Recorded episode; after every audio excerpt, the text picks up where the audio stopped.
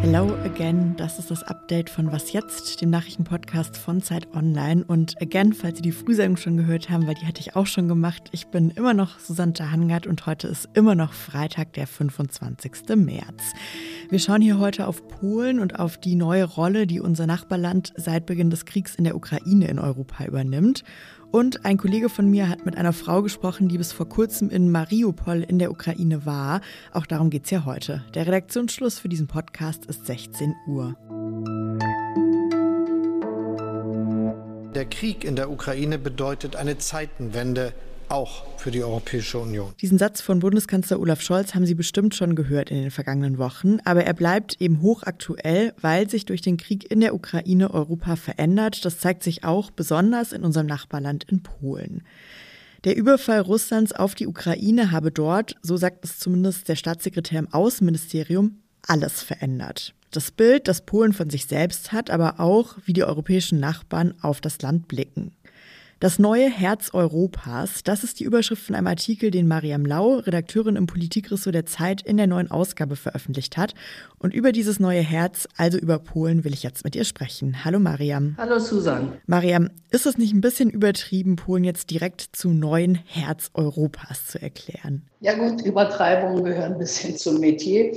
Aber ganz im Ernst, ähm, was man, glaube ich, wirklich sagen kann, ist, dass die Polen einfach an der Frontlinie derjenigen stehen, die sagen müssen, wir sind mitgemeint, wenn Putin gegen die unabhängige Ukraine vorgeht. Der meint auch uns und womöglich sind wir die Nächsten. Das ist halt das Gefühl, aus dem heraus die Polen agieren. Und das ist jetzt nicht nur einfach irgendeine komische Paranoia, sondern durch das, was Putin jetzt in der Ukraine tut, sehen sich die Polen bestätigt in dem, was sie uns äh, Jahre und Jahrzehnte lang gesagt haben, nämlich dieser Typ macht ernst und es geht auch gegen uns. Was ja wirklich gerade beeindruckend ist, ist, wie viele Leute in Polen helfen, vor allem den Geflüchteten aus der Ukraine. Kannst du das erklären? Woher kommt diese außergewöhnliche Hilfsbereitschaft?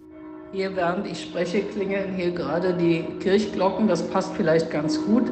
Es geht ein bisschen bei der Hilfsbereitschaft darum, dass man eben sagt, die Männer dieser Frauen und Kinder, die da jetzt kommen, kämpfen unseren Krieg, weil wir eben auch mitgemeint sind. Und da ist es selbstverständlich, dass wir ihre Kinder schützen und ihre Frauen bei uns beherbergen.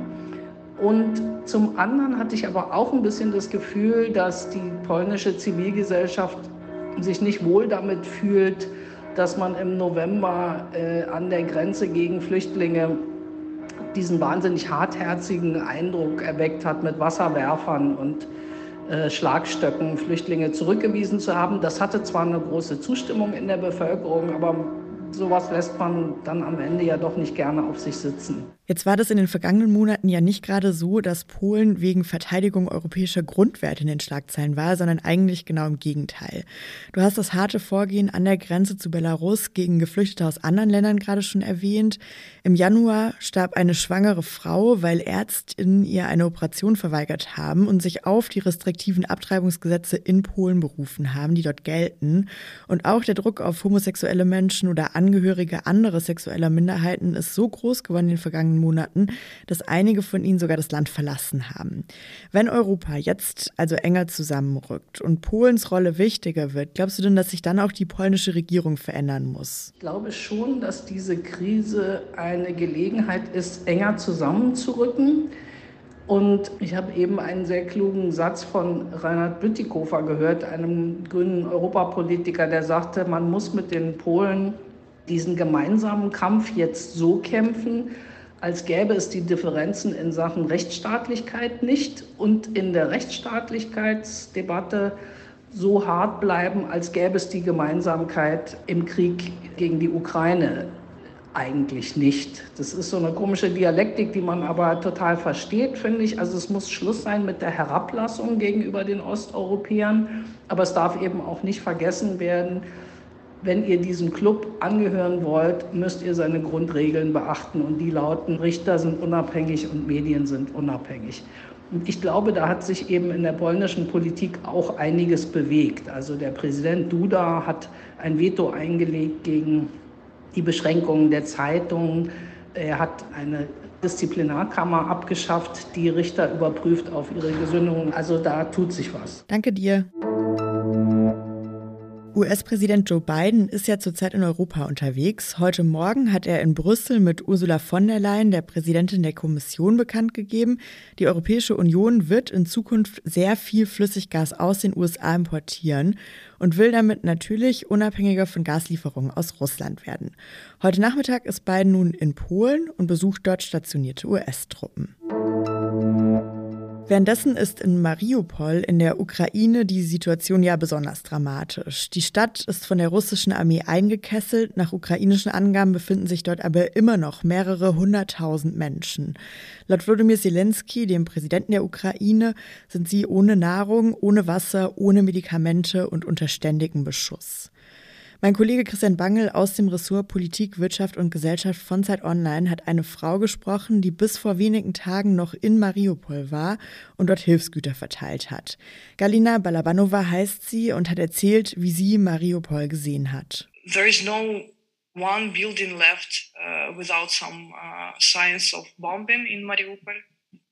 Uh, and uh, it was like I was devastated from this picture like my city doesn't exist anymore and there is no humanitarian missions or uh, city administrations that can help uh, help these people Es gibt also kein Gebäude mehr, das nicht irgendwie schon beschädigt ist, sagt sie, und auch keine Hilfsorganisation vor Ort, die den Menschen helfen.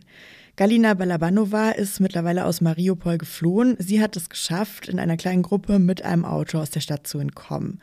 Sie ist aber weiterhin in Kontakt mit Menschen vor Ort, die ihr berichten, wie es jetzt aktuell dort aussieht. It's still street fighting and it's still uh, tanks, it's still uh, threats from from the sky, from from all of, of.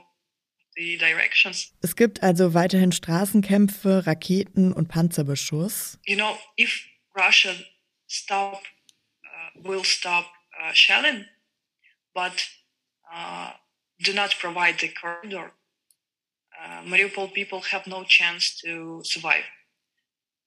No groundwater actually, uh, because of our uh, geographical position. Aber sie meinte eben auch, dass es nicht nur darum geht, dass der Beschuss aufhört, sondern auch, dass die Leute wieder Zugang zu Wasser und Essen haben, weil sonst werden sie nicht überleben können. Das klingt alles ziemlich schrecklich und obwohl ich die Nachrichten eigentlich auch rund um Mariupol schon verfolgt habe, fand ich es doch nochmal ziemlich schlimm und drastisch, das direkt von ihr zu hören. Christian hat sie dann auch gefragt, für alle, die ein ähnliches Gefühl haben, ob es denn etwas gibt, das sie sich von uns hier wünscht, von Menschen, die das Interview mit ihr lesen oder eben jetzt auch hier hören.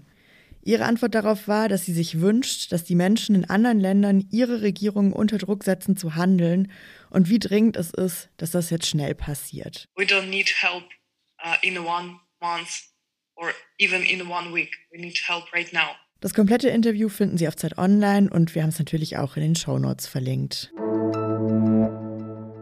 Heute Morgen gab es auch mal wieder eine Pressekonferenz von Gesundheitsminister Karl Lauterbach und Lothar Wieder, dem Chef des Robert Koch Instituts. Und natürlich ging es dabei um die aktuelle Corona-Lage in Deutschland. Dabei gab es zwei Nachrichten. Die erste ist, dass der noch leichter übertragbare Omikron-Subtyp, BA2 wird der ja genannt, sich weiter ausgebreitet hat. Über 70 Prozent aller Corona-Infektionen werden derzeit durch diesen Virustyp ausgelöst.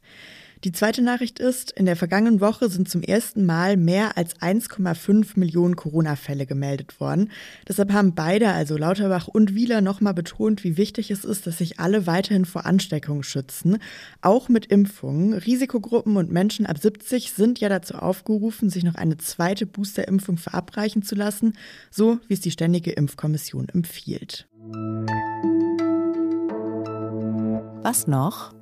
The land that never has been yet, but yet must be the land where everyone is free. Oh, yes, I say it plain America never was America to me, but I swear this oath America will be. Das ist ein Teil des Gedichts Let America Be America Again von Langston Hughes, einem US-amerikanischen Dichter und Schriftsteller der afroamerikanischen Künstlerbewegung Harlem Renaissance.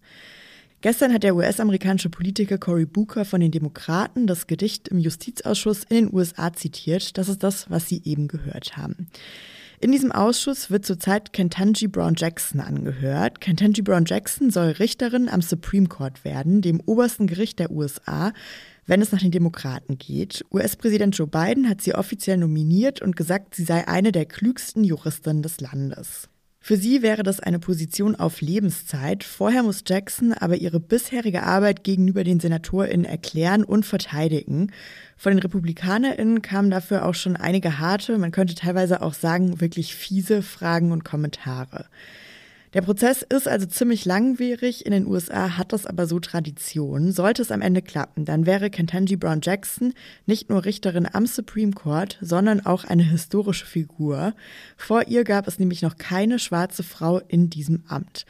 Das wollte Brooker mit seinem Gedicht und seiner Lobeshymne auf sie wohl auch würdigen und hat ihr damit auch eine kleine Auszeit von diesem anstrengenden Prozess gegönnt. Und vor Rührung musste Kentanji Brown Jackson dann sogar weinen. Und das war's mit dem Update an diesem Freitagnachmittag. Unsere Mailadresse, die ist wasjetzt.zeit.de. Und ich verabschiede mich jetzt nicht nur für heute, sondern auf Englisch würde man sagen, ich verabschiede mich for good. Das war tatsächlich die letzte Sendung, die ich für Was Jetzt produziert und moderiert habe. Mich zieht's weiter. Ich trete bald eine neue Stelle an. Aber ich hoffe natürlich sehr, dass Sie was jetzt trotzdem treu bleiben. Morgen früh geht's ja hier auch schon weiter. Dann mit meinem Kollegen Janis Karmesin und einer Frühsendung am Samstag. Das ist ja noch ein bisschen ungewöhnlich für uns. Ich bin Susanne Hangard und ich kann wirklich nur sagen, es war mir eine Ehre, für Sie diese Podcasts produzieren zu dürfen. Ich danke Ihnen fürs Zuhören und auch für viele nette Mails, die mich in der ganzen Zeit erreicht haben. Machen Sie es gut. Bis dann.